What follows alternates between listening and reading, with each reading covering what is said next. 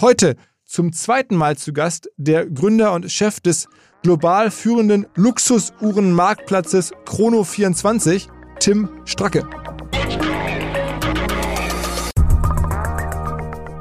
Ich hatte so einen Termin mit einem portugiesischen Investor im Kalender und hatte das gar nicht mehr so richtig in Erinnerung, dass es da um Cristiano ging. hatte mich auch gar nicht, um ehrlich zu sein, auf den Termin so richtig vorbereitet. Habe gedacht, was ist denn das? Wer hat mir den Termin reingemacht? Und dann kurz vor dem Termin habe ich nochmal ganz kurz geguckt und dann war das äh, CR7 Invest und da fiel es mir dann auf. Aber vielleicht war das auch der Grund, warum es dann ganz gut geklappt hat, weil es ein ziemlich lockeres Gespräch war, ich überhaupt nicht vorbereitet war. Aber ich habe dann auch nichts mehr von ihm gehört und habe das dann auch gedanklich für mich abgeschrieben. Und nach drei Monaten kam eine E-Mail, ja, tut mir leid, hat ein bisschen gedauert, aber Christiane würde gerne investieren. Let's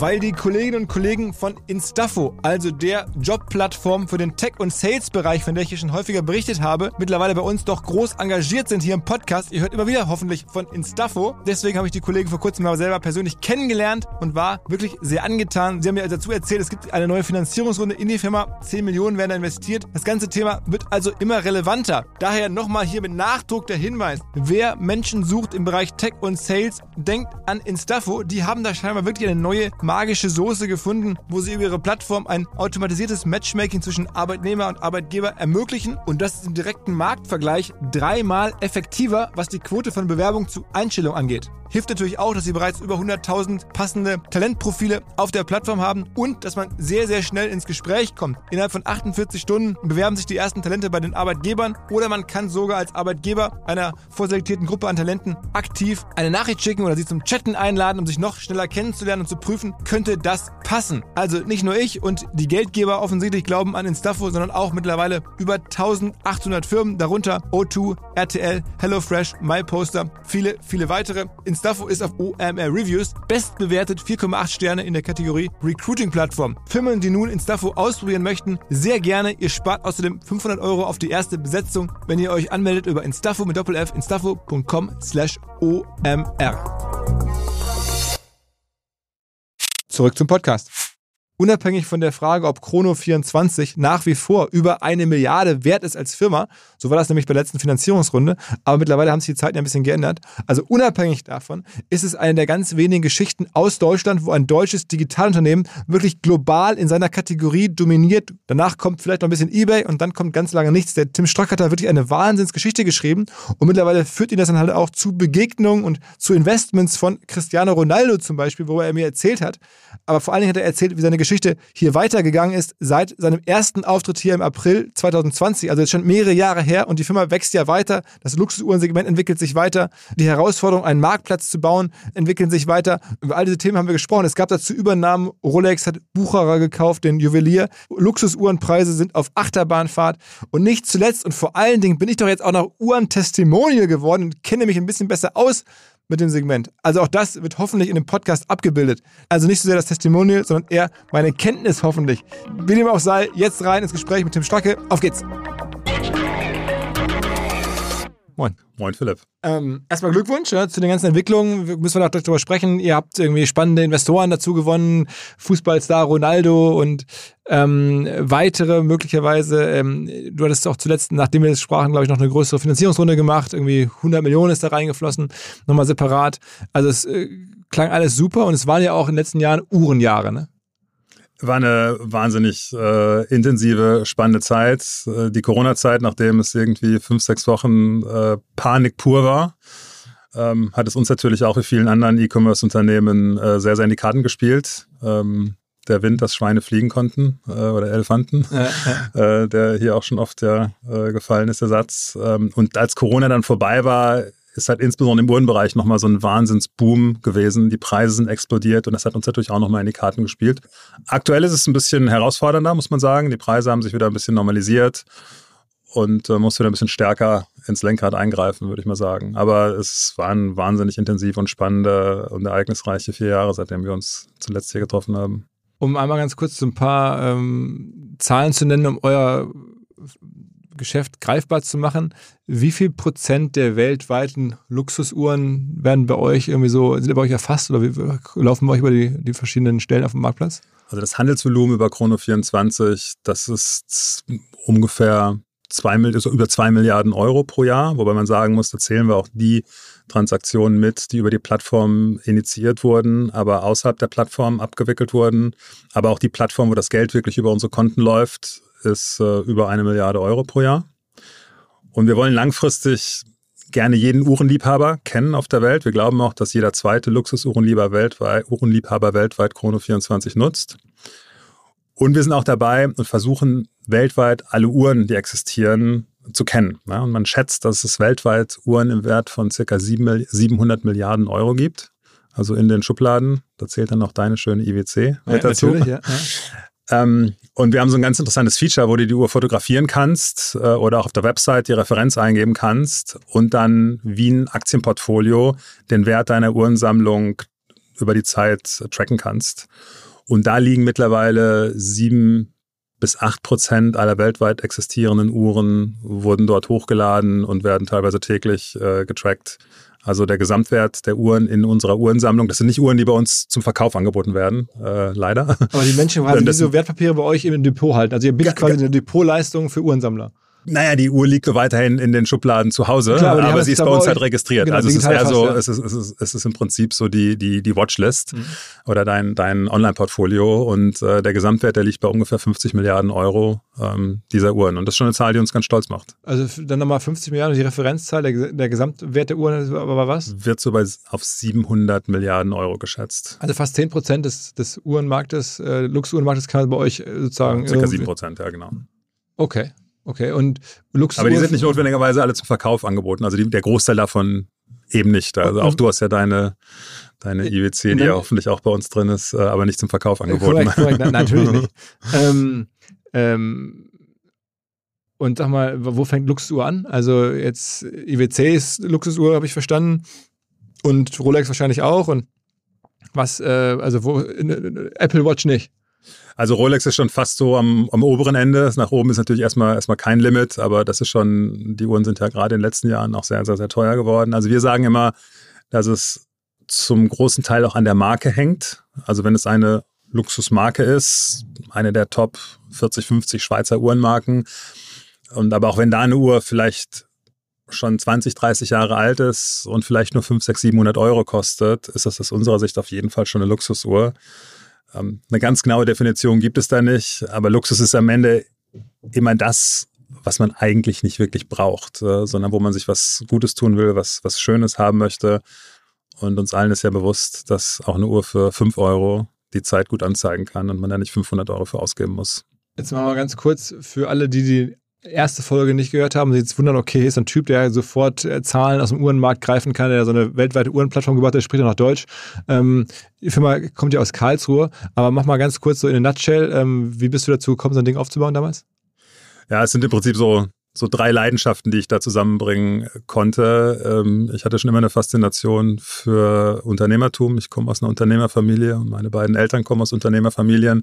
Also das ist mir, glaube ich, so ein bisschen in die Wiege gelegt worden. Und ich hatte schon immer eine Faszination für Mechanik und ganz früh dann eben auch äh, Mechanik am Handgelenk. Deswegen hatte ich auch immer eine Begeisterung für, für Uhren. Ähm, und da kam irgendwann dann aber auch eine, eine Begeisterung für Marktplätze hinzu. Ich fand dieses, dieses Modell von Marktplätzen wo man im Prinzip Menschen, die vielleicht eine Kategorie gar nicht so gut kennen oder gar nicht den Marktüberblick haben, in kürzester Zeit die Chance gibt, etwas zu kaufen oder zu verkaufen oder sich zu informieren, wie es sonst nur Profis können. Das fand ich schon immer faszinierend. In allen möglichen Segmenten. Bin unglaublicher Fan von Marktplätzen. Und nachdem ich mit meinem ersten Unternehmen dann mehr oder weniger gescheitert bin und das zweite dann auch nicht so erfolgreich war, wie ich mir das ursprünglich mal erhofft hat, habe ich beim dritten gesagt, so, jetzt mache ich was, das mir in allererster Linie Spaß macht. Und das war dann ein Marktplatz für, Lux für Luxusuhren. Wann war das? Die Idee, die ist zu so 2008 entstanden und ganz konkret konzipiert haben wir es dann in 2009 und gestartet sind wir im März 2010. Okay, also musste, gar nicht so lange her. Ne? Naja, 13 Jahre ist Ja, dann doch schon aber- eine, eine ganz schöne Reise. Und man muss auch sagen, dass wir zwar ursprünglich vorhatten, das Unternehmen zu gründen, haben uns dann aber entschieden, die Marke Chrono24 beziehungsweise die existierende Plattform im Rahmen eines Asset Deals zu kaufen. Also wir haben keine Mitarbeiter übernommen, aber die Marke Chrono24 war schon ein paar Jahre älter und hatte deswegen auch schon ein bisschen Trans Trans äh, äh, Traktion, sodass wir heute, wenn man jetzt die Marke sich anschaut, 20-jähriges Jubiläum feiern in diesem Jahr. Ähm, das Unternehmen ist aber erst äh, 13 Jahre alt. Okay, und das heißt, du hast damals für den Apple und Ei die, die Plattform gekauft. Das dachten wir, als wir die Plattform gesehen haben, dass es vielleicht zwei Äpfel und zwei Eier sind. Ja. Ähm, aber es war dann schon deutlich teurer. Also das Problem war, dass einer der beiden Verkäufer in seinem Hauptberuf M&A-Berater war. Und das ist etwas, was ich niemandem empfehle, ein Unternehmen von einem M&A-Berater abzukaufen. Das heißt, wir haben irgendwie acht, neun Monate über den Preis verhandelt und er hat sich nicht wirklich bewegt. Und am Ende haben wir es einfach bezahlt. Aber wir haben es auch nie bereut, muss ich Ah, sagen. aber Wir reden ja schon von einer Millionensumme. Ja. Okay. okay. Und die war, die mussten wir dann auch erstmal zusammenbekommen, was in der Zeit 2009 gar nicht so ganz einfach war. Das war ja so eine Phase, wo eigentlich keiner investieren wollte. Und die VCs, mit denen wir damals gesprochen haben, die haben gesagt, naja, ihr wollt was kaufen, das ist ja dann kein VC-Geschäft, das ist ja, das ist ja ein Buyout, ja. Dann müsst ihr mit Buyout-Beratern sprechen, Buyout- Buyout-Fonds. Dann haben wir ein paar Buyout-Fonds angesprochen, die haben sich das angeguckt. Das ist ja ein lupenreiner VC-Deal. Und deswegen ist es uns damals gar nicht so leicht gefallen, das zu finanzieren, auch weil die Finanzkrise gerade äh, fast am Höhepunkt war oder, oder kurz danach. Und dann hat die Sparkasse Pforzheim, die so eine kleine Private Equity Tochter hat, die hat es uns damals dann das erste Startkapital gegeben und uns geholfen, äh, diesen Kauf zu managen. okay, okay. Und wie habt ihr es dann so groß bekommen in den letzten 13 Jahren? Wir wollten das gar nicht so groß kriegen. Also am Anfang wollten wir es wirklich klein halten. Ich weiß noch, dass auch heute noch viele Mitarbeiter oder einige Mitarbeiter bei uns sind, denen wir versprochen haben, dass wir nicht mehr als 15 Mitarbeiter werden wollen. Ähm, Und mittlerweile sind wir so circa 500. Ähm, Also da sind wir weit, weit drüber. Aber wir haben es die ersten drei, vier Jahre wirklich klein halten wollen. Auch weil wir uns gar nicht so sicher waren, ob der Markt das wirklich hergibt. Und haben am Anfang sehr, sehr stark in eine sehr, sehr starke technische Infrastruktur investiert. Und haben am Anfang immer den Fokus auf Supply gelegt. Wir wollten immer möglichst viel Supply auf die Plattform bekommen, also Angebot. Ja? Das war immer möglichst viele gute, interessante Angebote aus der ganzen Welt. Und da haben wir unser Geld und unsere Energie reingesteckt in eine technische Infrastruktur und ein gutes Angebot und nicht in Marketing. Und ich glaube, das war rückblickend eine sehr gute Entscheidung, weil wenn du einmal eine starke technische Basis hast, dann lässt sich das Unternehmen auch sehr gut skalieren. Und ein gutes Angebot ist am Ende das beste Marketing, was man machen kann. Und das hat auch rückblickend extrem gut funktioniert. Und mittlerweile seid ihr von der Größenordnung, du hast gerade schon Mitarbeiterzahl gesagt, auch so, jetzt Umsatz äh, reden wir 100 Millionen ungefähr, die ihr dieses Jahr schaffen werdet? Das ist so die Größenordnung, in der wir uns gerade bewegen, wobei Umsatz bei uns halt nur die Gebühren sind, die Ja. wir einnehmen, aber die sind in, in so einer Größenordnung und, und dadurch, dass wir ein Unternehmen sind, was, ähm, ich weiß, die Frage wird jetzt wahrscheinlich als nächstes kommen, was nicht so große, riesige Marketingaufwendungen hat und, und immer sehr schlank und effizient äh, geführt wurde, ist das Unternehmen auch in den allermeisten Jahren der letzten 13 Jahre, auch in den letzten Jahren äh, sehr profitabel gewesen. Meine, bei so Marktplätzen muss man ja eigentlich 30 Prozent, 40 Prozent Marge kann man schaffen, ne? das kann man auf jeden Fall schaffen. Das, das, das würden wir sicherlich auch schaffen, wenn wir es heute darauf anlegen wollen. Aber wir sind gerade auch ganz klar in einem, in einem Modus, wo wir noch sehr, sehr viel vor uns haben. Also ich glaube, die Reise, die ist wahrscheinlich noch nicht mal gerade in der Mitte, sondern wir sehen das immer noch am Anfang, was man alles noch machen kann. Wir sind immer noch ein relativ schlankes Produkt und glauben, dass wir da auch noch eine ganze Menge zu tun haben. Aber die Firma ist jetzt schon einiges äh, wert geworden, hat man gesehen, als vor einiger Zeit da die letzte Finanzierungsrunde, die man sehen konnte, 100 Millionen ist in die Firma reingeflossen. Wenn jemand bei euch 100 Millionen investiert, dann darf man davon ausgehen, dass die Gesamtbewertung ähm, ja dann schon im Bereich von einer Milliarde oder so gelegen haben dürfte ungefähr. Ne? Das haben wir damals auch so kommuniziert, genau. Also, eigentlich Unicorn. Genau, das, das war auch so. Ja. Das war ähm, 2021 war es so. Seitdem mussten wir zum Glück keine Finanzierungsrunde mehr machen und äh, Aber die Wahrheit ist, ich meine, man kann sich ja da so, so Peer Group Multiples angucken. Marktplatzumsätze sind schon halt ähm, nicht mehr so viel wert, äh, wie das damals war, weil, dem, weil der Markt es eigentlich aktuell anders sieht. Ne? Das muss man sagen. Genau, ich meine, der Umsatz ist, seitdem wir diese Finanzierungsrunde gemacht haben, also unser interner Umsatz wahrscheinlich so um 50 Prozent gestiegen. Also das Geschäft, Geschäft hat sich danach sehr, sehr gut entwickelt. Ähm, aber die Bewertungen sind natürlich gerade eher am anderen Ende von, von der Situation, wo sie vor zwei Jahren waren. Äh, insofern bin ich ganz glücklich, dass wir jetzt nicht äh, in der Börse sind und ich mir jeden Tag die Gedanken machen muss, äh, wie viel ist, ist das Unternehmen denn heute wert? Also den, den Wert des Unternehmens, den muss ich nicht äh, am Aktienkurs Aber messen. es wird immer noch, also eine halbe Milliarde oder mehr wird es sicherlich sein. Das, glaube ich, muss man sich keine Sorgen machen. Ähm, erklär noch mal ganz kurz, um das, die, die, für die alle, die die erste Folge vor damals verpasst haben, nochmal zu sagen, ihr nehmt, das gerade schon gesagt, Gebühren bei jeder Transaktion. Wie hoch sind die? Die variieren. Also von Privatpersonen nehmen wir 6,5 Prozent. Also wie ein Immobilienmakler in Hamburg fast. Ne? ja, äh, also mit denen wollen wir uns mal nicht vergleichen. ähm, und ähm, bei gewerblichen Händlern variiert das sehr stark. Da nehmen wir für jede Marke, für unterschiedliche Modelle unterschiedliche Provisionen. Die rangieren so zwischen 203 Prozent bis Richtung 8, 9 Prozent. Und wie viel Uhren habt ihr aktuell so live? Also wenn ich jetzt gucken, wüsstest du das überhaupt? Ja, es sind so 530.000, 540.000, die wir, die wir jetzt gerade haben aus 120 unterschiedlichen Ländern. Ähm, ein großer Teil kommt von gewerblichen Anbietern. Wir haben so dreieinhalbtausend gewerbliche Anbieter auf der Plattform und zu jedem Zeitpunkt so 30.000 bis 40.000 Privatpersonen, die Uhren anbieten auf der Plattform. Okay. Okay. Und ganz viele, die gucken. Und das ist wahrscheinlich irgendwie auch so. Es sind ähm, täglich oft eine knappe Million Menschen auf der Plattform, die nach Uhren suchen. Und Klar, kauft nicht jeder, aber ja. äh, der berühmte Watchporn, ja. Watchporn, ne?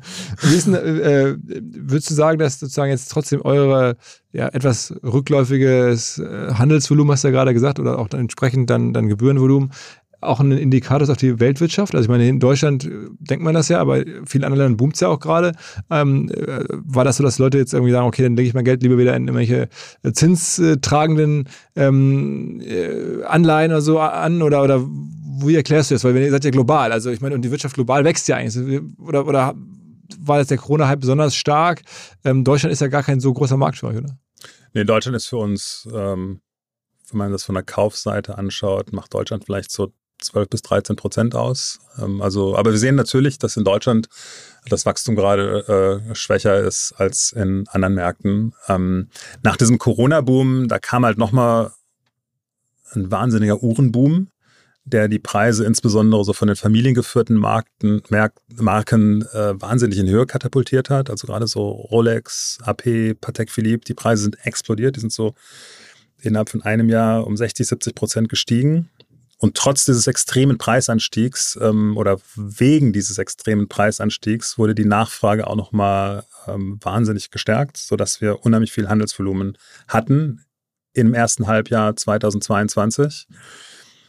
Und danach haben sich die Preise normalisiert und sind seit April, Mai deutlich zurückgegangen, insbesondere von diesen drei Marken. Und das hat halt also auch. Wir reden 20, 30 Prozent? Ja, oder auch noch mehr. Oh, also wow. wir sehen jetzt seit, seit Januar sind jetzt die Preise relativ stabil. Ähm, und das hat halt bei vielen auch dazu geführt, dass man jetzt erstmal, dass viele Käufer erstmal abwarten, äh, bevor sie, bevor, bevor sie jetzt wieder kaufen wollen. Was ich immer sage, hätte man vor zwei Jahren statt einer Rolex eine IWC gekauft, hätte man jetzt nicht 50% verloren. Ja, auf der anderen Seite, das ist auch, auch vollkommen richtig. Also wenn du dir die Performance der, der letzten äh, 18 Monate ähm, oder, oder 15 Monate anschaust, dann hat eine IWC sicherlich sehr, sehr, sehr gut performt. Auf der anderen Seite muss man auch sagen, dass IWC auch diesen Hype nicht so stark mitgenommen ah, hat in den, in den zwölf Monaten davor. Also wenn du es auf einer Zweijahresperspektive dir anschaust, bist du mit einer Rolex, einer AP und einer Patek Philippe immer noch sehr, sehr, sehr gut äh, unterwegs. Ähm, aber dadurch, dass halt das Handelsvolumen im ersten Halbjahr 2022 so extrem hoch war, hatten wir auch äh, bei uns im ersten Halbjahr, wenn wir das im Vorjahresvergleich geschaut haben, eine sehr, sehr starke Vergleichszahl ähm, und, und hatten da auch erstmalig in unserer Firmengeschichte äh, kein Wachstum Jahr auf Jahr. Jetzt im Q3 sind wir wieder in einer Situation, wo wir da positive Wachstumszahlen haben. Wenn man äh, Umsatz und das Handelsvolumen auf der Plattform anschaut, ist Q3 wieder vor dem Vorjahr äh, Q3 22. Ähm, wie viel Prozent der Leute sind denn da jetzt bei euch sozusagen, ja, einfach, ähm, jetzt weil sie Uhrenliebhaber sind und wie viel sind da, um wirklich mit Uhren Geld zu verdienen? Ich glaube, das lässt sich ziemlich schwer trennen, äh, weil die allermeisten, also es gibt, es gibt sehr, sehr wenig, die reine Investoren sind, die sich eine Uhr kaufen, ohne irgendwelche Emotionen die Uhr in den Tresor legen und sie irgendwann wieder verkaufen wollen. Das ist also sehr, sehr, sehr selten. Und ich würde auch sagen, es gibt sehr wenig Menschen, die eine so teure Uhr kaufen, denen die Wertentwicklung komplett egal ist. Sondern es ist in den allermeisten Fällen beides. Du hast also schon Interesse an den Marken, an der Faszination dieser Feinmechanik, an dem Design. Aber natürlich spielt auch der Werterhalt den du mit solchen Produkten hast, bei einer Kaufentscheidung immer eine Rolle. Sonst würden Menschen nicht 50, 60, 70.000 Euro ähm, für eine mechanische Uhr ausgeben. Was ist die teuerste Uhr, die bei euch hier gehandelt wurde? Die teuerste Uhr wurde gerade letzte Woche bei uns gehandelt. Ähm, das war ganz spannend. Das also ein bisschen ist, antizyklisch fast schon. Ja, ich meine, äh, ich habe ja gesagt, die Preise sind jetzt in den letzten sechs Monaten stabil und so und wir merken schon, dass, dass, es, äh, dass die ersten ähm, aus ihrer Wartestellung wieder herauskommen und kaufen. Und, und gerade diese Uhr ist da wahrscheinlich auch ein Signal. Ähm, das war eine Patek Philippe Nautilus, ähm, also eines der ikonischsten Modelle von der Marke Patek Philippe und dann aus der ähm, Tiffany-Serie. Mhm. Das war so eine der letzten Patek Philippe Nautilus Uhren in Stahl mit einem, mit einem Ziffernblatt in der Tiffany-Farbe. Und die also wurde nur ganz. Diese Luxus. Äh, genau, der, die, die. Geschirrmarke eigentlich oder sowas, ne? Nee, nee, der Schmuck. Schmuck, also Schmuck, ist, ja, also eine Geschirr der auch. begehrtesten Schmuckmarken. Ja, ja. Amerikanische Marke. für Frauen. Ähm, ja, ist gerade von LVMH gekauft worden vor, vor ein paar Jahren in der auch. Also der, dieser französische Superunternehmer Bernard Arnault, der genau, der ist auch da, hat er aber eine amerikanische Firma, war das mal da auch gekauft, ne? Also ich genau, der, der, der Tiffany's gekauft. Das war kurz nach der, äh, nachdem die Uhr rausgekommen ist meines Wissens, bin ich jetzt nicht mehr so ganz sicher. Und die wurde für ähm, ich glaube, für ca. 65.000 Euro an ausgewählte Sammler verkauft äh, vor zwei Jahren, drei Jahren. Und ähm, diese Uhr, die jetzt über die Plattform bei uns gekauft wurde, verkauft wurde, ist für 1,8 Millionen Dollar ähm, gekauft worden. Wer kauft so eine?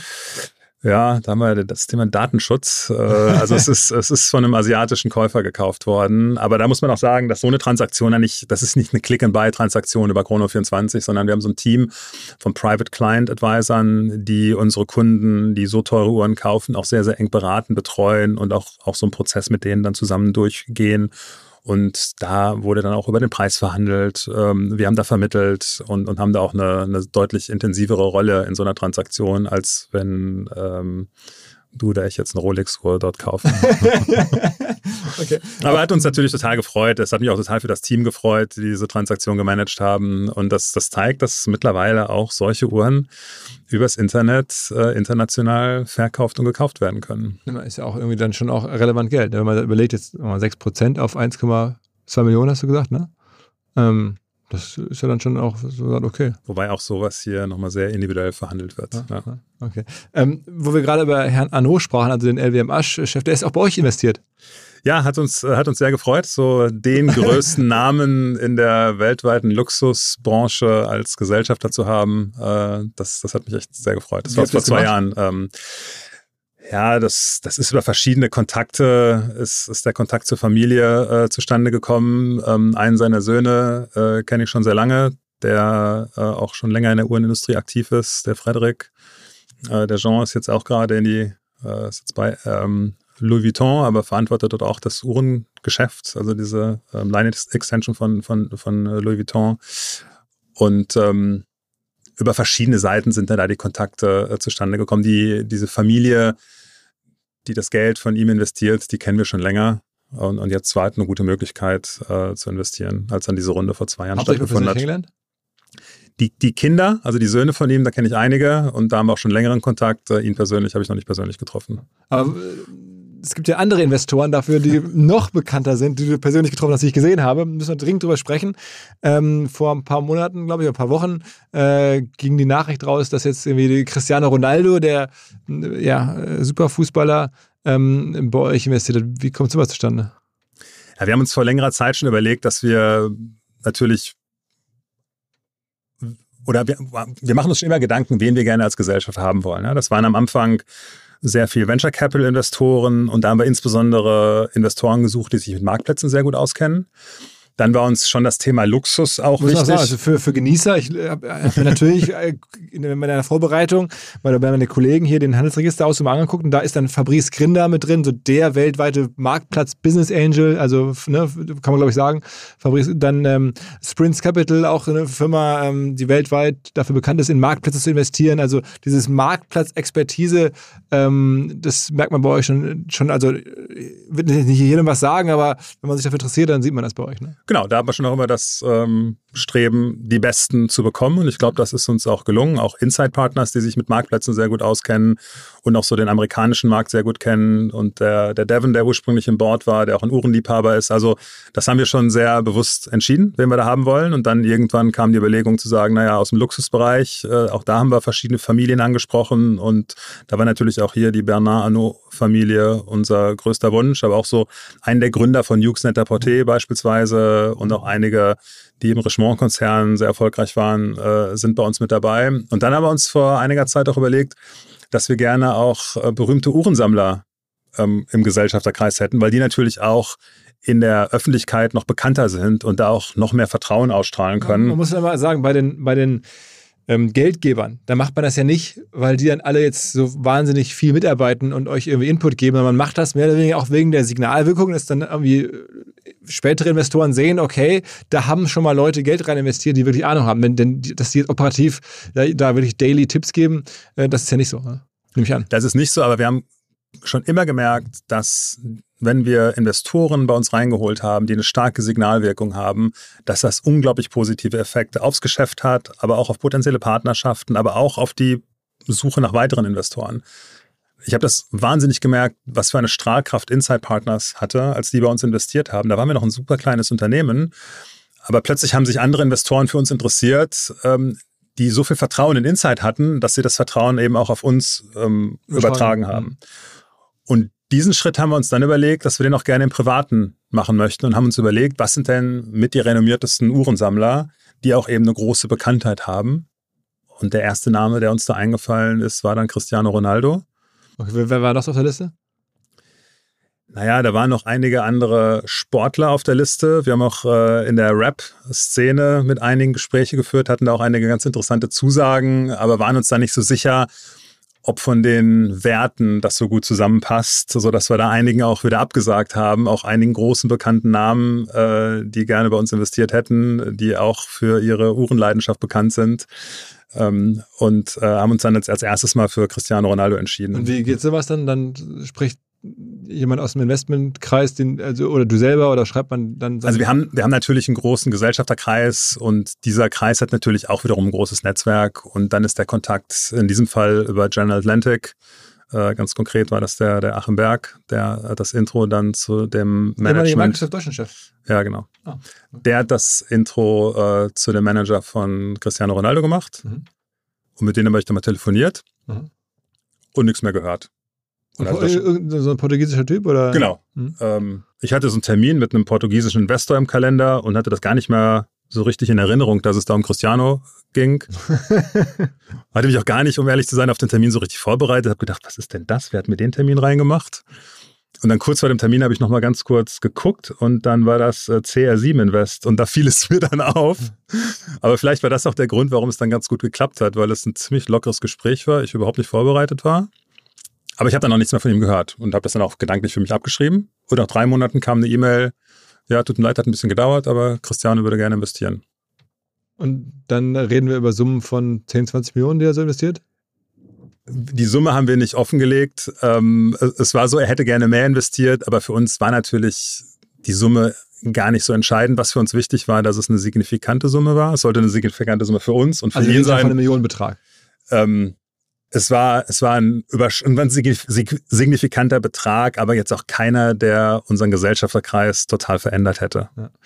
Man kann ja auch sehen, dass er, er hält jetzt etwas unter ein Prozent. Ne? Insofern genau, es erhält, erhält, äh, ähm, erhält einen überschaubaren Betrag. Ähm, und ähm, naja, das Geld war ja nicht der Grund, warum wir ihn dann äh, für uns gewinnen wollten, sondern weil wir es natürlich auch für uns spannend finden, so jemand im Gesellschafterkreis zu haben. Er ist auch kein Testimonial. Ja? Ist auch nicht so, dass wir ihn als Testimonial gebucht haben, sondern er hat investiert und wir waren dann ganz happy, ähm, dass wir ihn auch treffen konnten und da auch ein gemeinsames Foto machen konnten. Und dieses Foto ist dann ziemlich viral gegangen. Und das hat uns natürlich dann echt gefreut.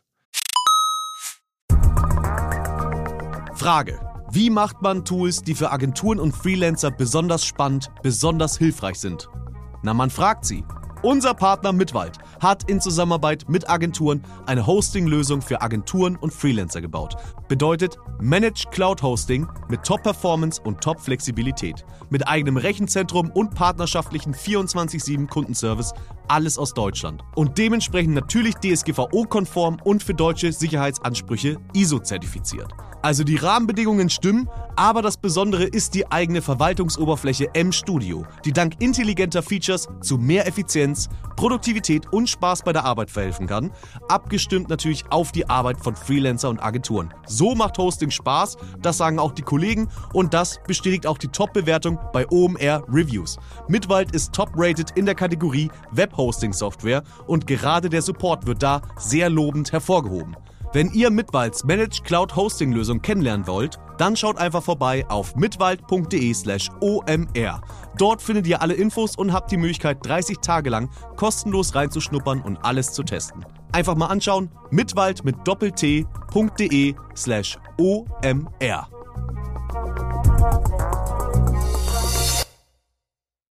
Zurück zum Podcast. Aber das heißt, am Ende macht man das wegen dieses Fotos dann tatsächlich? Also will man das so, kann man das darauf so reduzieren? Ich glaube, man macht es, weil man damit zum Ausdruck bringen kann, dass eine Person, denen sehr, sehr viele Menschen vertrauen, auch Chrono 24 Geld anvertraut. Und dieses Vertrauen überträgt sich jetzt. Ob das jetzt über ein Foto ist oder über, über einen Instagram-Post, ähm, den er netterweise halt auch gemacht hat. Da gab es aber gar keine vertragliche Vereinbarung. Er hat das gemacht, weil er Uhren mag, weil er uns mag und weil er wahrscheinlich auch das Treffen vielleicht auch sehr sympathisch fand. Eigentlich äh, Cristiano Ronaldo, also ich meine, das werdet ihr euch ja vorher angeguckt haben, uneingeschränkt positiv gesehen, weil da gibt es ja auch Vorwürfe, die dagegen ihm immer über die Jahre im Raum stehen, äh, in allen möglichen Ebenen. Ist ja bei vielen Prominenten dann so. Ich glaube, nichts ist bislang erhärtet, meine ich. Weiß ich nicht genau. Ähm, äh, prüft man sowas oder sagt man, okay, das ist uns zu heiß oder macht der Test was vorher? Wir haben das geprüft und wir haben deswegen ja auch bei einigen Personen, die von sich aus schon zugesagt hatten, gerade im Rap-Bereich, da sind die Lebensläufe natürlich oft auch ein bisschen komplexer, um es mal vorsichtig auszudrücken. Ähm, das haben wir uns natürlich angeschaut. Äh, Lupenreihen ist wahrscheinlich bei einer derartigen globalen Bekanntheit, wie sie jetzt Cristiano hat, niemand mehr. Ähm, und auch bei ihm, wenn man 10, 20 Jahre zurückblickt, ähm, gibt es immer irgendetwas, was vorgefallen ist. Aber wir haben ihn schon als nahezu uneingeschränkt positiv eingeschätzt. Und mhm. haben auch ähm, nichts Gegenteiliges in den ganzen Gesprächen danach wahrgenommen. Und wie war dein persönlicher Eindruck von ihm so? Ja, es war ein ganz beeindruckendes Treffen. Also ähm, ich habe äh, meinen Sohn mitgenommen, der, der, der Fußballprofi werden möchte. Und okay. ähm, weil ich auch gedacht habe, das ist vielleicht dann auch so lockert das ganze Gespräch so ein bisschen auf. Äh, also es war, ich habe das nicht nur gemacht, um jetzt meinem Sohn den Gefallen zu tun, ja, sondern, sondern auch, weil es, weil ich es gedacht habe, für die, für die Atmosphäre einfach dem Gespräch gut tut. Und es war auch so. Wir kamen dahin. Wir wollten uns erst bei ihm privat treffen, aber in Madrid dann, oder war das? Nee, in Lissabon. Er baut ja gerade in Lissabon und er, also Familie ist zwar in, in Madrid, die Kinder sind dort auch äh, in der Schule, aber er war ähm, bei Lissabon und das hatte sich alles sehr, sehr kurzfristig ergeben. Und dann hat er aber noch einen Folgetermin, dann haben wir das in ein Hotel verlegt und wir haben noch gefragt, ja, braucht man nicht Meetingräume? Nö, nö, das können wir hier ganz entspannt machen. Und er kam dann ohne Security. Er hatte noch nicht mal einen Meetingraum gebucht, wir dann auch nicht, haben uns dann in der Lobby getroffen. Ähm, war kein Security dabei, äh, Georgina war noch mit dabei und dann haben wir uns eine halbe Stunde total entspannt über Uhren, über Familie, über alles Mögliche unterhalten. Äh, und das war echt ein, ein, ein sehr, sehr entspannter Moment und ja, also für mich hat er da wahnsinnig gewonnen als Mensch. Und hat er auch wirklich Ahnung von Uhren? Naja, ich hatte ihm dann diese Uhr, über die wir eben gesprochen haben, diese super teuer. Äh, habe ich gedacht, das wäre eigentlich die perfekte Uhr, äh, wenn du wirklich eine besondere Uhr haben willst und die ist auf dem Markt kaum verfügbar.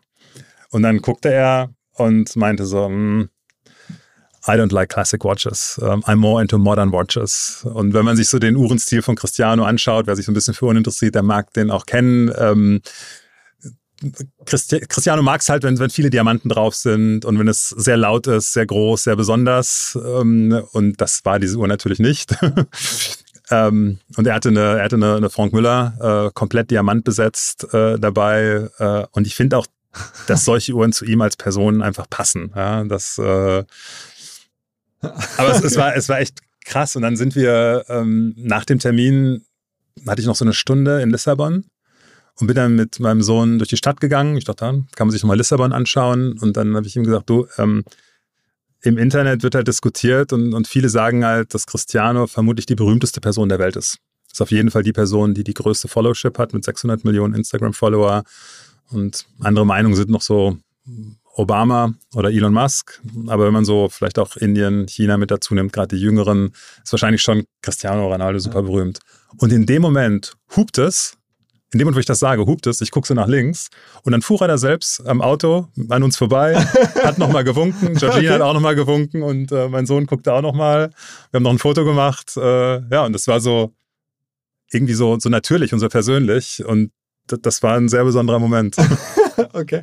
Und was hat es denn gebracht? Also jetzt habt ihr das gemacht und er hat dann ja auch einen Instagram-Post dazu gemacht, glaube ich, bei seinem, also einen organischen Post auf seinem Account, irgendwie netterweise.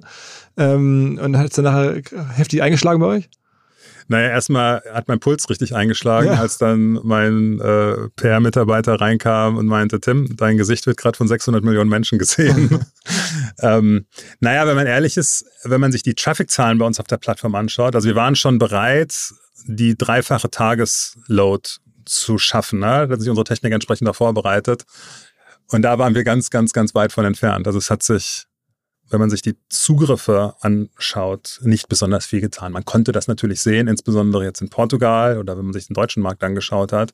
Aber auf der globalen Ebene war das schon dann echt nicht besonders stark. Ja? Aber das war auch nicht der Grund, warum wir das gemacht haben, sondern uns ging es halt eher darum, dass die Menschen, die sowieso Chrono24 kennen oder bei uns auf der Plattform sind und sich überlegen, kann ich der Plattform jetzt vertrauen? Kann ich da jetzt fünf oder zehn oder auch mal 20.000 Euro überweisen? Ähm, und bekomme dann eine Uhr, ähm, klappt das alles? Und da glauben wir, dass so eine Marke wie Cristiano Ronaldo auch entsprechend ausstrahlt und uns da sehr helfen wird. Aber wo nehmen die Leute das wahr? Also ich meine, wenn jetzt irgendwie ich da jetzt heute drauf gehe, auf der Plattform ist es ja nicht zu sehen, dass er bei euch im Kreis ist. Unseren, unseren Nutzern haben wir das schon kommuniziert. Also wir haben das über unsere Newsletter kommuniziert, über Push-Notifications haben wir das kommuniziert und wir hatten auch eine extrem starke Mediencoverage. Selbst, also mein, selbst mein LinkedIn-Post ist viral gegangen und hatte über eine Million Views. Okay, also das heißt, am Ende ist, ist so ein Investment dann ein Trust-Signal oder am Ende ein Conversion-Hebel? Genau, so sehen wir das. Und das kann man natürlich auch nicht innerhalb von drei Wochen dann belegen. Ähm, aber da sind wir fest von überzeugt, dass, dass sowas sich immer extrem positiv in der Marke verankert und langfristig sehr, sehr starke Effekte hat. Und sind weitere Partnerschaften geplant? Also ich meine, gucke jetzt viel in den amerikanischen Basketball, da gibt es ein paar Kandidaten. LeBron James ist ja da ganz großer Uhren, auch AP-Protagonist. Äh, ähm. Du, wenn du Kontakt hast, den, den würde ich super, super gerne noch nehmen. Aber ähm, wir haben jetzt durchweg da sehr positive Erfahrungen mitgemacht und sind da sicherlich offen, auch sowas äh, in Zukunft nochmal zu machen und glauben eben auch, dass das, dass es da weiterhin sehr, sehr positive Effekte hat. Ich glaube, wenn man ganz, ganz genau im Netz rumrecherchiert, dann gibt es schon Indikator, Indikatoren, dass ihr da was vorhabt. So, so, ich will so formulieren. Sagen wir so, äh, äh, Gespräche äh, haben wir da schon weitere geführt und äh, stay tuned, sage ich dann nur. okay, okay. Was ist ansonsten auf eurer Roadmap? Also ist bei euch irgendwie jetzt auch AI das ganz große Thema? Ähm, also wenn dann eher ein AI-Fail, äh, den, also natürlich machen wir uns Gedanken darüber, aber wir sind jetzt auch nicht das Geschäftsmodell, was ohne AI nicht überleben kann. Da sind wir auch realistisch und, und hängen jetzt auch nicht an, an jede Marke äh, einfach nur ein AI dran, um uns dann als äh, äh, Artificial Intelligence Company zu positionieren. Aber so ein, ein Fun Fact, als wir, als wir den Termin in Lissabon hatten, äh, haben wir natürlich auch viele Fotos gemacht. Und äh, der Hauke, unser Pressemitarbeiter, äh, hat ihr dann der, unsere Marketingleiterin gezeigt und die meinte dann, ey Hauke, wie kann das passieren? Tims Hemd ist nicht gebügelt. Okay, okay, oha. Und äh, meinte, du, nicht schlimm, erstmal, ich hatte es gebügelt, aber es ist nicht meine Kernkompetenz. Aber dann meinte, ähm, meinte Hauke, du kein Problem, äh, wir können das mit, äh, mit diesem neuen AI-Feature bei Photoshop einfach wegmachen. Und hat einen Prompt eingegeben, Iron Shirt, nachdem dieses Bild, ich hatte ein Hemd an, äh, ja, und das Ergebnis war dann, dass ich neben Cristiano Ronaldo sitze und ein riesiges Bügeleisen in der Hand habe. und äh, naja, haben wir sogar überlegt, dieses Bild dann äh, in die Kommunikation zu nehmen, weil es einfach echt so skurril aussieht. Du sitzt neben dem berühmtesten Mensch der Welt und hast einfach ein dickes Bügeleisen in der Hand. Also insofern müssen wir bei AI vielleicht noch ein bisschen lernen, wie man damit besser umgehen kann. Okay, aber ähm, anderes Thema, was jetzt den Uhrenmarkt schon vielleicht mehr bewegt als jetzt AI.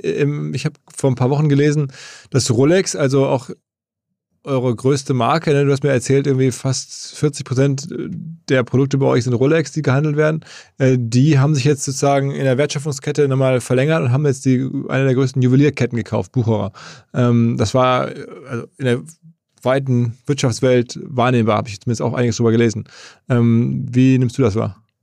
Also es war auf jeden Fall ein, ein Schritt, der auf der einen Seite, wenn man sich jetzt diese beiden Unternehmen anschaut, die schon seit Jahrzehnten extrem eng verbunden sind, ähm, einer der ähm, oder der jetzige Rolle, äh, Bucherer Eigentümer hat bei Rolex mit einem Praktikum seine Karriere begonnen. Also gibt es sehr enge Verhältnisse und hat auch noch den, den Rolex-Gründer persönlich äh, gekannt.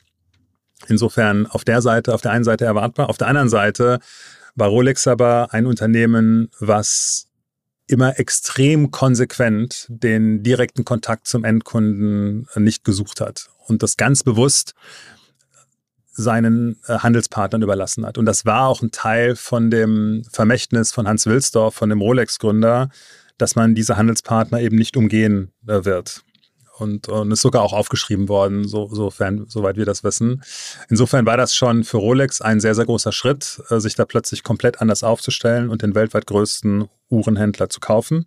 Auf der anderen Seite muss man sagen, dass der Jörg Bucherer alleinstehend, 87 Jahre alt, meines Wissens keine Verwandten, also keine Kinder, keine Frau, ähm, hatte, ähm, auch gar nicht wirklich eine andere Möglichkeit hätte, weil dieses Unternehmen auch kein anderer eigentlich kaufen konnte weil dieses Unternehmen ohne den Rolex-Vertrag wertlos würde. Also wir schätzen, dass die Roherträge von Bucherer wahrscheinlich 70 bis 80 Prozent durch Rolex generiert werden. Und wenn Rolex, was sie jederzeit tun können, gesagt hätte, nee, wir beenden jetzt den Vertrag, dann ist das Unternehmen wertlos. Also insofern konnte das auch niemand anderes kaufen. Insofern waren das sicherlich auch sehr spannende Verhandlungen äh, zwischen den beiden Parteien.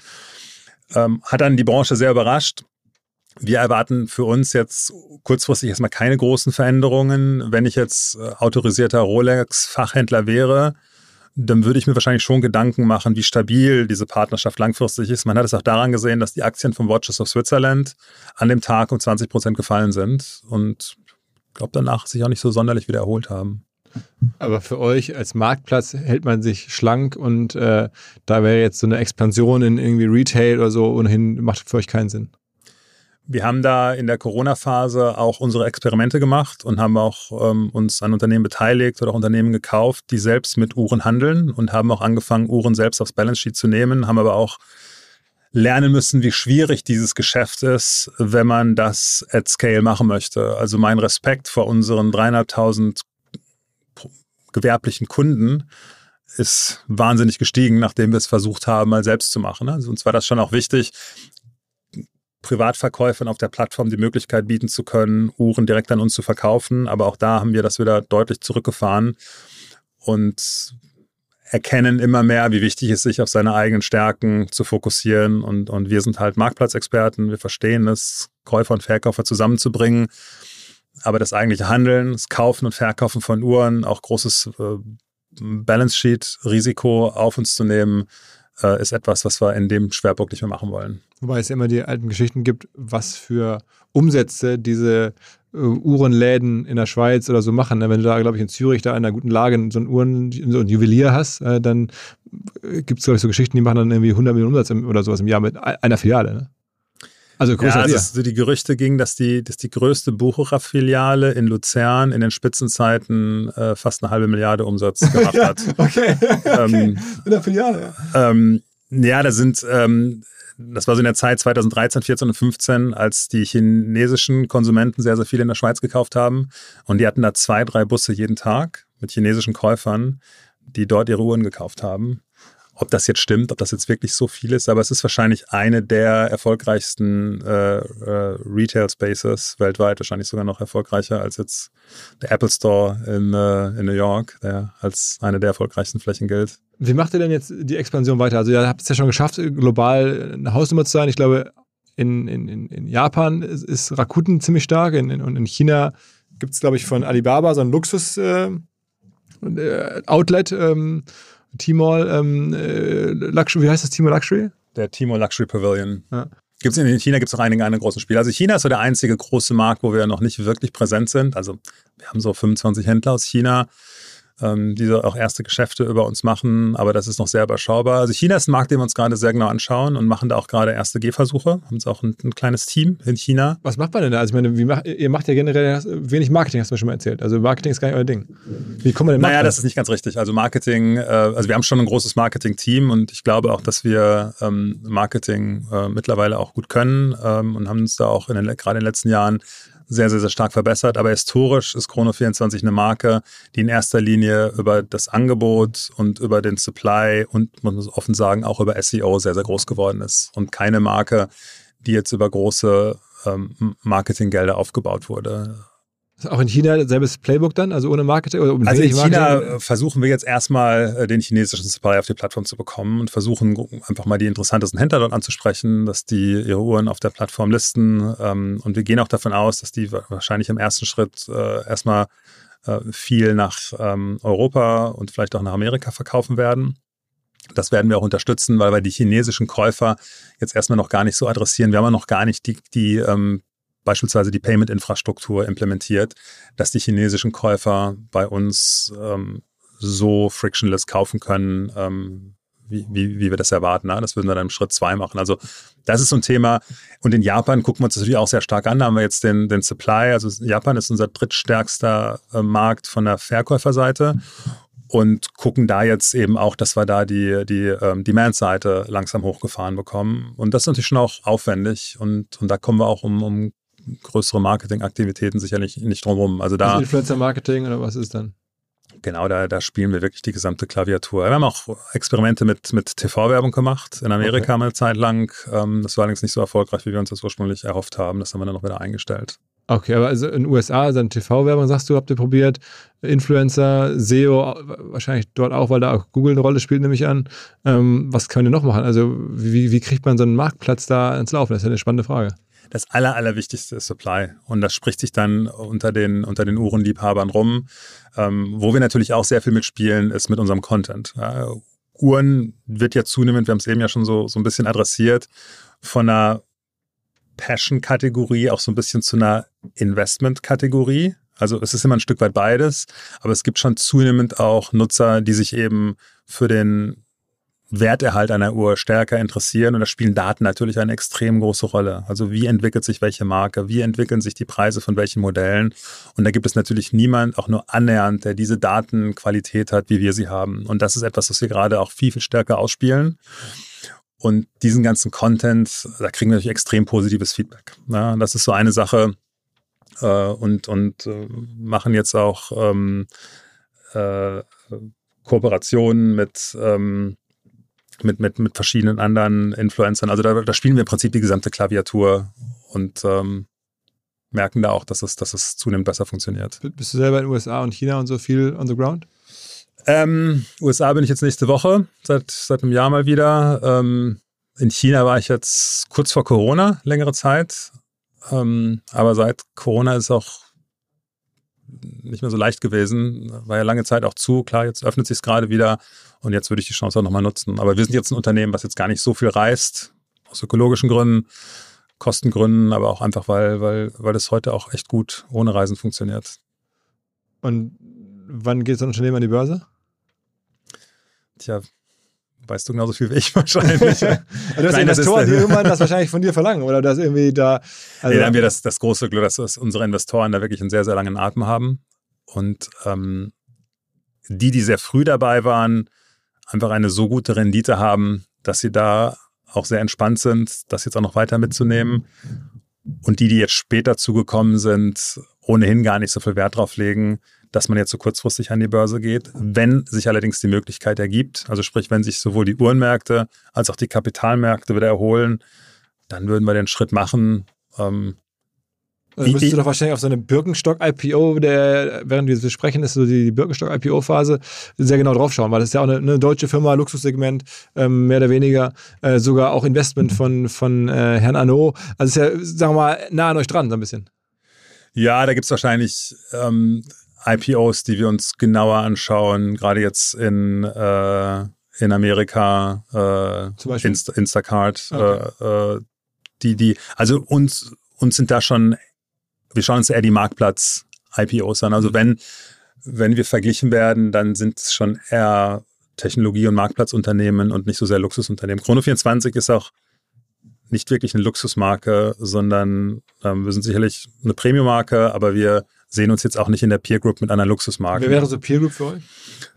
Ähm, ja, das sind sicherlich so Unternehmen wie Etsy, ähm, Farfetch äh, fällt mir ein bisschen schwer zu sagen, weil der Börsenkurs sich natürlich auch gerade äh, sehr schwierig entwickelt hat, wobei das ein paar interne Gründe hat, die bei uns zum Glück nicht, äh, nicht vorliegen. Aber das sind wahrscheinlich eher so die, die Unternehmen, die man sich da anschauen würden. Globale Online-Marktplätze. Ähm, und da gibt es ja eine ganze Menge, die das äh, auch okay, ganz gut machen. Aber man muss auch sagen, dass diejenigen, die jetzt gerade an die Börse gehen, man schätzt das so, dass die Bewertungen da eher 10 bis 15 Prozent unter dem Fair Value liegen. Also der, der, der IPO-Discount ist gerade extrem hoch. Das muss man sich schon gut überlegen, äh, wenn, wenn du sozusagen deine Shares mit einem 10 bis 15-prozentigen Discount verkaufst. Äh, das ist so das, was wir gerade hören, was an der Börse gerade bezahlt wird. Also du kriegst nicht den fairen Wert an der Börse. Im jetzt kommenden Hinweis mal nicht AdTech oder B2B Softwarelösung, sondern mein Kollege Max, der sich mit Gin auskennt und alle unter 18 jetzt bitte weghören, mir berichten wird, warum er Monkey 47 so besonders findet. Max. Ja, Philipp, es steckt direkt im Namen. Das sind die 47 Botanicals, die dem Ganzen einen einzigartigen Geschmack verleihen. Das sind zum Beispiel die Preiselbeeren aus dem Schwarzwald, die ihm auch eine ganz besondere Note geben. Aha. Und was hast du da mitgebracht? Meinen Favoriten, den Monkey 47 Tonic. Super einfach, ein paar Eiswürfel, etwas Monkey 47, das Ganze aufgefüllt mit Tonic Water und einer Grapefruit-Zeste obendrauf. Fertig ist der erfrischende Drink. Okay, äh, und das schmeckt dann? Auf jeden Fall. Beim ersten Schluck spürst du direkt die Wacholdernote, frische Zitrusnoten und eine leichte Pfefferschärfe.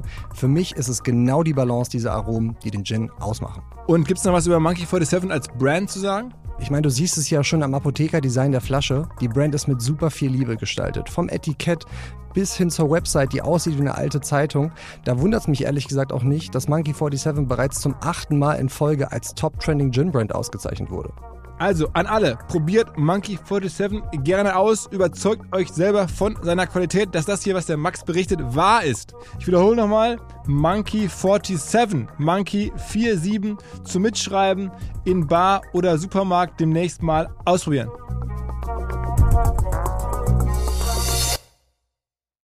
Zurück zum Podcast du bist jetzt nicht, nicht mehr ganz zweistellig prozentual beteiligt, aber fast noch so. Also kann man sich ungefähr vorstellen. Für dich jetzt auch schon dann eine wichtige Frage. Also wenn man so anguckt, was da ein Wert rauskommen könnte und dann weiß man so, ja, ähm, Tim hat da doch durchaus relevante Anteile.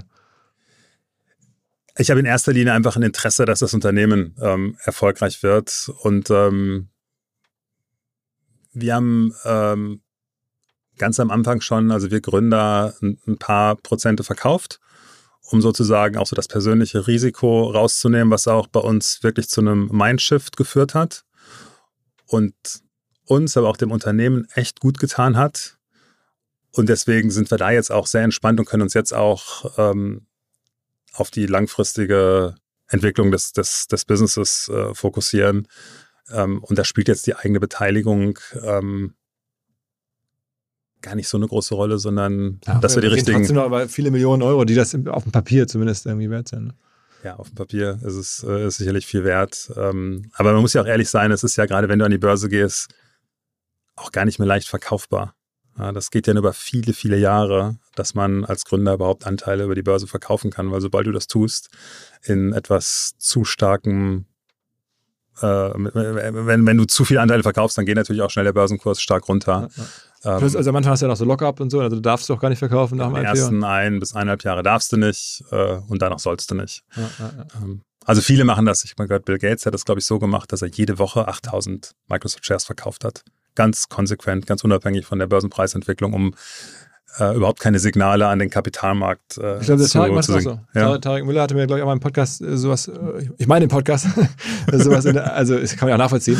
Insofern ist es kein, kein Geheimnis, äh, ist, das ist ja dann auch immer öffentlich. Ähm, aber der macht das, glaube ich, auch so in, in, im About You-Fall. Ist jetzt nicht ganz Microsoft. Aber jetzt aber, ärgert er sich gerade wahrscheinlich täglich, dass er das tut. Ja, gut, er hatte ja auch ein paar, schon auch eine, eine, gute Zeit. Wobei, da weiß ich nicht, ob er in der richtig guten Zeit, ob er da verkaufen durfte. Da sind die auch gerade in die Börse gegangen. Ich vermute mal nicht. Ja. Aber am Ende, wenn man das langfristig sieht, ist wahrscheinlich trotzdem richtig. Ist ja so ein bisschen bisschen so dieses Cost Average äh, am Ende. Also man verkauft immer ein bisschen, egal genau. wann. Und man will sich natürlich auch irgendwann überlegen, mit dem Geld vielleicht irgendwie mal was Gutes zu tun oder ähm, auch andere Dinge äh, zu bewegen. Ähm, für den Konsum brauche ich es wahrscheinlich nicht. Äh, und und für, den, äh, für den, Konsum äh, brauche ich es auch nicht. Und die Firma bleibt auch in Karlsruhe. Das heißt schon auch ein Hidden Champion aus Karlsruhe. Also ja, also hat man auch nicht so oft. Ja, ist, äh, wir haben uns das damals auch überlegt, wo ist der richtige Standort. Wir haben auch mit der Schweiz geliebäugelt, wir haben auch mit Berlin geliebäugelt. Ähm, aber dadurch, dass wir, meine Mitgründer und ich, beide eine enge Beziehung zu Karlsruhe haben, da auch unsere vorherigen Unternehmen hatten, haben wir uns für Karlsruhe entschieden und haben das auch nie bereut. Also gerade wenn man als Technologieunternehmen sich aufstellen möchte, ist das ein sehr, sehr, sehr guter Standort. Wegen ähm, Universitäten ähm, und so. Ja, die, die Nähe, also Karlsruhe ist eine der, ich glaube, war die erste Universität europaweit, äh, die Computer Science angeboten hat, wurde auch der erste Webserver, wurde in Karlsruhe in Europa ähm, äh, meines Wissens ähm, installiert. Ähm, Schaut out an Karlsruhe, hätte ich dir ja nicht gedacht. ja, ähm, auf der anderen Seite merken wir jetzt äh, aber auch, dass, dass wir in gewissen Segmenten äh, auch in anderen Städten äh, stärker rekrutieren müssen. Äh, IT-Talent ist Karlsruhe super, aber in anderen Bereichen, gerade so Marketing, äh, da ist es fällt in Städten wie München und Berlin leichter. Und vor diesem Hintergrund haben wir jetzt auch noch einen weiteren Standort in Berlin, ähm, wo wir auch rekrutieren und sind in Ausnahmefällen auch mittlerweile offen für fully remote Tätigkeiten. Habt ihr auch schon mal eine Phase gehabt, wo ihr, ich glaube, Größenordnung 100 Leute so entlassen habt? Ja, es waren, ähm, es waren 13 Prozent. Ähm, ich glaube, es waren, waren 65 ähm, ähm, Mitarbeiter, Mitarbeiterinnen, von denen wir uns äh, trennen mussten. Das war eine der schwierigsten Phasen. Ähm, aber man muss auch sagen, wir sind in der Phase davor so aggressiv gewachsen. Wir haben so viel rekrutiert. Ich glaube, in den ein, zwei Jahren davor brutto 200 Personen neu angestellt und hatten dann einfach an vielen unser, unser Unternehmen war da nicht mehr richtig ausbalanciert. Wir hatten an manchen Stellen viel zu viel, an manchen Stellen noch weiterhin zu wenig und haben dann einmal auch bewusst eine sehr schwierige Entscheidung gefällt, dass wir gesagt haben, wir müssen das jetzt einmal korrigieren. Obwohl das Unternehmen auch zu dem Zeitpunkt profitabel war. Es war jetzt nicht ein wirtschaftlicher Zwang, das zu tun, sondern eher eine strategische Entscheidung, äh, dass wir gesagt haben, wir müssen uns hier äh, wieder neu aufstellen und, und wollen jetzt gerade nicht mehr so aggressiv heiern, ähm, weil wir auch gemerkt haben, dass wir nicht mehr so effizient waren, wie wir gerne wären ähm, und, und waren der Meinung, ähm, dass wir das einfach, ähm, das, was wir in den letzten Jahren davor vielleicht nicht perfekt gemacht haben, äh, jetzt dann nachholen mussten. Und so haben wir dann in Deutschland aber das über, ähm, haben da keine Trennung, keine Kündigung gemacht, sondern Abfindungspakete angeboten ähm, und haben dann da diesen Schritt gehen müssen. Ähm, aber es ist uns wirklich nicht leicht gefallen und das war sicherlich für mich auch eine der härtesten unternehmerischen Entscheidungen. Wie eng bist denn du mit den äh, CEOs bei den großen oder den Eigentümern von diesen großen Uhrenfamilien? Also hast du gesagt, die wichtigsten Uhrenmarken abseits von IWC ähm, sind dann irgendwie, ich glaube, Audemars Piguet und Rolex und äh, Patek Philippe und das sind alle in Familienhand. Das sind dann irgendwelche Schweizer Familien oder französischen oder wem gehören die dann? Die sind größtenteils in den Händen von, von Schweizer Familien. Ähm, und dann gibt es drei große börsennotierte Gruppen. Das ist einmal die LVMH-Gruppe, die also. einige Uhrenmarken besitzt, Richemont, die viele Uhrenmarken besitzen, und die Swatch Group, die auch viele Luxus-Uhrenmarken besitzt. Das sind so die, im Prinzip so die, die großen Cluster. Bist du mit denen, äh, also es gibt eine ganze Menge äh, Kontakte und Dialoge. Ähm, und ich glaube auch mittlerweile eine gewisse Wertschätzung auch für das, was wir tun, was wahrscheinlich vor zehn Jahren nicht, nicht immer so war. Also gerade wie wir mit Daten umgehen, die Nähe, die wir zu unseren Kunden haben, äh, die Informationen, die wir über diese Kunden haben. Und das, das finden die schon alle sehr faszinierend und unterhalten sich da auch gerne mit uns drüber. Aber das sind dann eher Gespräche, die in kleinerem Rahmen äh, und auch privat stattfinden, als jetzt auf der großen öffentlichen Bühne. Okay, aber man kennt sich. Und dass einer von denen oder so ein Rolex am Ende sagt dazu, ähnlich wie so ein Buchhauer-Move, wir sind eh hier für fast die Hälfte des Volumens äh, verantwortlich. Wir hätten Interesse, sowas zu kaufen. Also von der, von der, von der, sagen wir mal, Kapitalkraft könnten die es wahrscheinlich. Also es gibt, glaube ich, wenig Unternehmen, die eine Kapitalkraft wie Rolex hat. Ja. Äh, das Unternehmen ist ja in einer Stiftung äh, und da wird fast kein Geld rausgezogen, außer halt Dinge für, für wohltätige Zwecke ähm, und, und ein bisschen zur Versorgung der Familie, aber das ist Also diesem Unternehmen geht es sehr, sehr, sehr, sehr gut. Also daran wird es sicherlich nicht scheitern.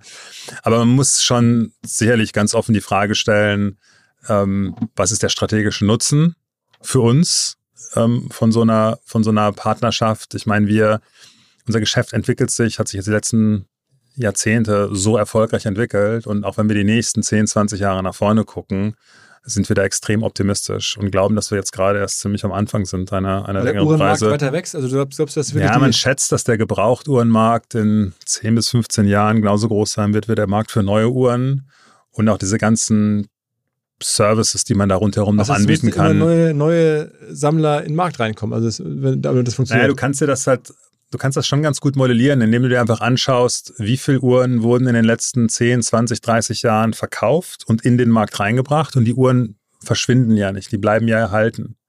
Und man kann dann schon ganz gut modellieren, nach wie vielen Jahren werden Uhren im Schnitt wieder weiterverkauft. Und deswegen sind diese Modelle über den Gebrauchtuhrenmarkt auch relativ stabil.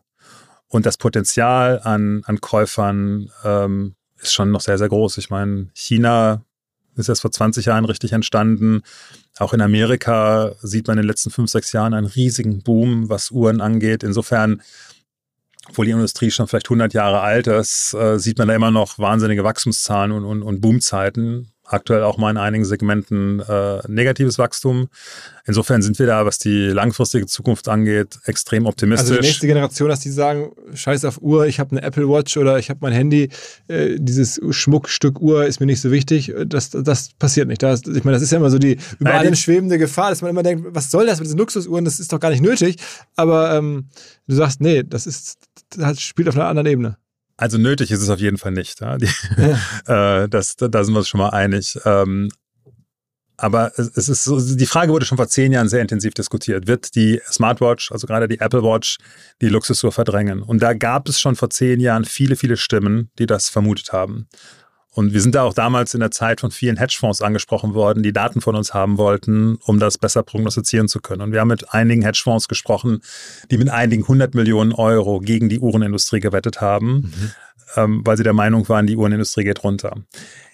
Zurzeit ist aber die vorherrschende Aber These. so viele öffentlich notierte Uhrenfirmen gibt es ja gar nicht. Also hätte man, wie wettet man dagegen? Ne? Nee, Richemont und Swatch Group. Das Okay. waren die beiden äh, Marken, gegen die, gegen die die gewettet haben. Mhm. Aber da reicht ja schon eine, wenn du sicher bist, dass die runtergeht Ja, äh, und ja. eine große Wette ähm, ähm, eingehst. Und ich erinnere mich an ein Gespräch mit einem Hedgefondsmanager, der über 100 Millionen Short gegen Richemont und Swatch war. Oh, wow. Also es wird ihm nicht. Äh, Der wird da viel Geld verloren haben. Ja. Ähm, aber mittlerweile ist die vorherrschende These, dass die Smartwatches ähm, eher der Wegbereiter sind für den Kauf einer Luxusuhr. Also viel kritischer als der Kauf einer Smartwatch ist für die Luxusuhrenbranche jemand, ein junger Mensch, der gar keine Uhr trägt. Also wenn die die Wahl haben, lieber Smartwatch oder keine Uhr, dann lieber Smartwatch, weil dann gewöhnt man sich eine Uhr und findet das irgendwie auch schick ähm, oder, oder hat das hat das gewohnt, etwas am Handgelenk zu haben und möchte irgendwann dann vielleicht doch mal was Besonderes haben. Vielleicht hat man ein Jubiläum, eine Hochzeit oder einen anderen besonderen Tag und ähm, möchte sich dann etwas gönnen. Und, und da ist ein, eine Uhr natürlich ein völlig langlebiges, unvergängliches Schmuckstück, was gerade in so einer Zeit, wo alles andere nach kurzer Zeit wieder weggeworfen wird, natürlich eine extreme ähm, Leidenschaft ähm, bedingt. Und das ist natürlich für uns auch was Tolles, dass wir ein Unternehmen sind, was immer in diesen besonderen Momenten dann der Begleiter ist. Ob es jetzt der Kauf einer Uhr ist zum besonderen Anlass, für eine Hochzeit, ein Jubiläum, eine Beförderung, aber vielleicht auch der Verkauf einer Uhr, ähm, sei es, dass man das Geld braucht, um vielleicht eine Ausbildung der Kinder bezahlen zu müssen, ähm, oder vielleicht auch mal ein sehr trauriger ähm, Fall, wo man das Erbe, die Sammlung eines, eines Verstorbenen verkauft. Das sind oft sehr, sehr besondere Momente, wenn eine Uhr gekauft oder verkauft wird, weil es eben so extrem langlebige Güter sind. Was, was sind eigentlich so Uhrensammlungen, die bei euch jetzt da notiert sind? Also Leute, die ihre Depots da bei euch führen, im Schnitt, also auf, auf Kopfebene müssen wir uns ja, habe ich gerade nicht mitgeschnitten, die genauen Zahlen, aber das sind das dann schon auch viele Personen, die da mehrere Millionen an Uhren bei euch liegen haben? Ja, es sind deutlich über 1000 Nutzer, die eine Sammlung hochgeladen haben, die über eine Million äh, Euro wert ist. Okay. Aber natürlich ist die Bandbreite groß. Ja. Es gibt auch sehr viele Sammlungen, die aus einer einzigen Uhr bestehen. Wenn man sich gerade eine Uhr gekauft hat und es gibt viele Menschen, die kaufen sich im Leben auch einfach nur eine Uhr. Und auch das ist okay und auch nachvollziehbar. zum Schluss, was trägst du heute für eine? Wrist-Check heißt es ja, glaube ich, in der, in der Fachsprache. Bei mir ist das keine Frage, aber bei dir? Ja, ich, ich trage ähm, äh, trage ich äh, in letzter Zeit äh, sehr häufig. Das ist eine, eine äh, Vacheron Constantin Overseas ähm, Dual Time. Ich habe ganz viele Uhren äh, mit, mit mehreren Zeitzonen, weil ich eben auch sehr viel internationale Gespräche habe und es mir auch echt oft schon passiert ist, dass ich irgendwie die Richtung verwechselt habe und äh, äh, mitten in der Nacht irgendwo angerufen habe und deswegen das so ein ganz interessantes Feature finde. Deswegen habe ich ziemlich viele Uhren mit dieser ähm, äh, Funktion der zweiten Zeitzone. Finde das, das, find das so ganz so, interessant. Lass mich schätzen, irgendwie sowas zwischen 15.000 und 20.000 Euro Uhr? Das ist so die, die Größenordnung, genau. Ähm, und wir haben gerade auch eine ganz interessante Studie herausgebracht. Wir haben einfach mal analysiert in unserer Watch Collection, in welcher Reihenfolge kaufen Menschen Uhren. Also was ist typischerweise eine Uhr, die man am Anfang einer Sammlung kauft und was ist typischerweise eine Uhr, die man am Ende einer Sammlung kauft. Und beispielsweise ist Rolex eine Uhr, die kontinuierlich gleich hoch wahrscheinlich ist, ob es meine allererste Uhr ist oder meine 20. Uhr. Und Vacheron Constantin ist so die Marke, die die größte Wahrscheinlichkeit hat, eher am Ende einer Sammlung gekauft zu werden. Ist wahrscheinlich auch so eher. Was für Insider? was für Insider so, so ähm, Silent Luxury ist ja gerade ja, auch ein großes ja, Thema. Ja. Ähm, dass Menschen gerne Luxus tragen, den man einfach nicht so leicht erkennt. Und das ist wahrscheinlich Vacheron eine Marke, die mit am wenigsten erkannt wird und, und deswegen da auch am Ende erst ist auftaucht. Ist deine Sammlung öffentlich einsehbar? Nein. Nee, ist sie nicht. Ähm, und ganz, ganz am Anfang der Sammlung ist beispielsweise Tag Heuer. Das ist eine Uhr, die auch nicht ganz so teuer ist, auch echt schick ist. Ich finde es grundsätzlich auch eine gute Uhr ist, aber typischerweise nicht so eine Sammleruhr, die, die dann am Ende einer Sammlung noch viel gekauft wird. Was gibt es da welche neuen Marktplatz-Features, die ihr vorhabt? Ich meine, so ein Marktplatz, das gerade bietet ja auch extrem viele Möglichkeiten ähm, und ist, äh, ich finde es schon wahnsinnig schlau, so Depots zu eröffnen, dass man so Leute sozusagen online da ihre Uhren bei euch einlagern können, also online wohlgemerkt, äh, nur, nur virtuell, aber trotzdem hat man dann einen Überblick, man sieht die aktuellen Bewertungen und Preise zu der Uhr, hatte ich mir angeguckt. Ähm, ähm, was macht man noch so mit seinem Marktplatz? Was gibt es da für Pläne? Wie kann man den monetarisieren? Also beispielsweise ein, eine Sache, die wir gerade ähm, jetzt veröffentlichen, ist ähm, ein, ein, eigener Index, äh, Chronopulse, mhm. wo man wirklich tagesaktuell sehen kann, wie gut performt die ganze Uhrenindustrie und insbesondere auch, wie gut performen einzelne Marken. Und das Besondere ist, dass wir das wirklich aus echten Transaktionsdaten machen. Es gibt schon ein paar andere Indizes gerade im Markt, die das aber eher auf Basis von Uhrenangeboten machen, die aber nicht notwendigerweise den echten Wert darstellen. Ähm, das ist eine Sache, die gerade jetzt rauskommt. Eher, eher aus Marketing-Sicht, damit alle dann über euren Index sprechen und ihr da sozusagen Marketing-Abstrahleffekte habt oder kann man das monetarisieren? Wir monetarisieren nicht, sondern es ist sicherlich ein extrem starkes Content-Marketing-Feature, aber natürlich auch für diejenigen, die ohnehin bei uns auf der Plattform sind, eine Hilfe zur Kaufentscheidung. Mhm. Wenn man halt sieht, äh, welche Marke entwickelt sich so und so, äh, vielleicht hilft mir das auch daraus abzuleiten, ob ich eine Uhr kaufen oder verkaufen möchte. Den Marken nicht ähm, unbedingt gefallen, ne? Wenn er mal so dann, weiß nicht, irgendwie eine Marke runtergeht oder so. Naja, ähm, die guten Marken gehen ja hoch, ähm, ja. auch über lange, lange Zeiträume, über Dekaden teilweise. Okay, okay. Und daran kennt man auch eine, eine, die Stärke einer Marke, wenn sich eben langfristig die Preise sehr, sehr positiv entwickeln. Ähm, und es ist auch so, dass wir ähm, auch über andere Features gerade nachdenken, insbesondere unseren Verkäufern, unseren Privatverkäufern es noch leichter machen möchten, Uhren über Chrono24 zu verkaufen. Äh, da testen wir gerade einen Consignment Service, sodass man Uhren uns zukommen lassen kann und wir die dann für unsere Kunden verkaufen, um den ganzen Verkaufsprozess noch viel, viel, viel einfacher zu machen. Okay, okay. Gut, also ähm, es scheint voranzugehen bei euch. Ähm, mal gucken, wie, wie sich das Uhrengame so weiterentwickelt. Also die, es war schon bärenstark oder ist nach wie vor ja irgendwie beeindruckend. Ähm, und, und wie ihr da jetzt weiterkommt mit der, also als, als der Player Nummer eins, wer ist, wer ist denn euch euer Wettbewerb? Gibt es einen, einen zweiten, den man so nennen kann? Ist, wir haben jetzt über China gesprochen, über Japan. Gibt es noch jemand anderen? Ja, es gibt noch so ein buntes Auktionshaus. Äh, ah, okay, ja, ja. Was eine Sache auch zugegebenermaßen mittlerweile auch echt gut macht. Ja. Wir, haben es, wir haben sie so zehn Jahre lang gar nicht so richtig wahrgenommen. Also wir reden über eBay. Ja, ja, ja. Ähm, aber ich finde, eBay hat seine Sache gerade in den letzten Jahren ähm, auch ganz gut gemacht. Die haben sich auch so ein bisschen von dem Wettbewerb gegen Amazon gelöst. Also eBay tritt nicht mehr gegen Amazon an und versucht sich jetzt sehr stark auch auf Luxuskategorien zu fokussieren, wie Sneakers, Handtaschen und eben auch Uhren. Ähm, das machen sie auch nicht schlecht, aber sie bewegen sich natürlich in einer ganz anderen Preisliga. Ähm, also die durchschnittliche Uhr, die man bei eBay kauft, ist wahrscheinlich ein Drittel des Preises oder ein Viertel des Preises äh, der Uhren bei uns. Ähm, aber sie, sie, bewegen sich da auf jeden Fall auch, ähm, wobei es im Schwerpunkt so in den Marken, in den Märkten Amerika, also USA, UK und Deutschland, wo eBay relativ relevant ist. In anderen Märkten ist eBay nicht so stark. Okay, dann bau uns einen deutschen Weltmarktführer auf ähm, oder bau ihn weiter. Ähm, alles Gute dafür. Ähm, und wir werden dann vielleicht in, weiß nicht, zwei, drei Jahren das nächste Update hören, wenn dann wahrscheinlich dann irgendwelche Megastars bei euch investiert haben oder keine Ahnung, ihr an der Börse seid oder oder. Spannende Reise ähm, aus Deutschland. Ähm, vielen Dank, dass du gekommen bist. Vielen Dank, Philipp. Hat Sehr Spaß gerne. gemacht. Ciao, ciao. B2B-Verkaufsprozesse sind kompliziert. Nicht immer, aber ab und zu, das weiß ich selber und genau hier will Along mit seiner Lösung ansetzen. Also E-Mail-Schleifen vermeiden, E-Mail-Ping-Pong vermeiden, dafür sorgen, dass Verkäufer verstehen, was die Interessenten intern so abstimmen, vor allen Dingen dafür sorgen, dass die Materialien, die häufig solchen Mails angehängt sind, stets aktuell sind.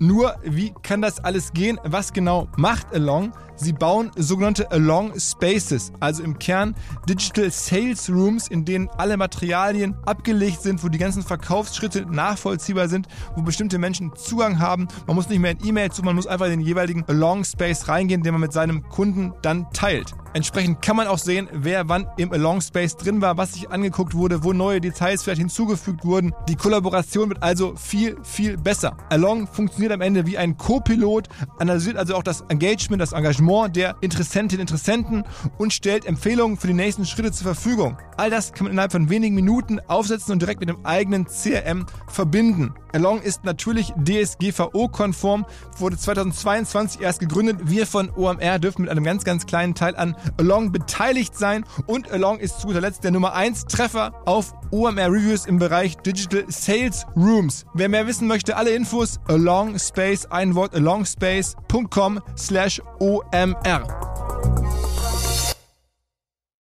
Zurück zum Podcast. Dieser Podcast wird produziert von Podstars bei OMR.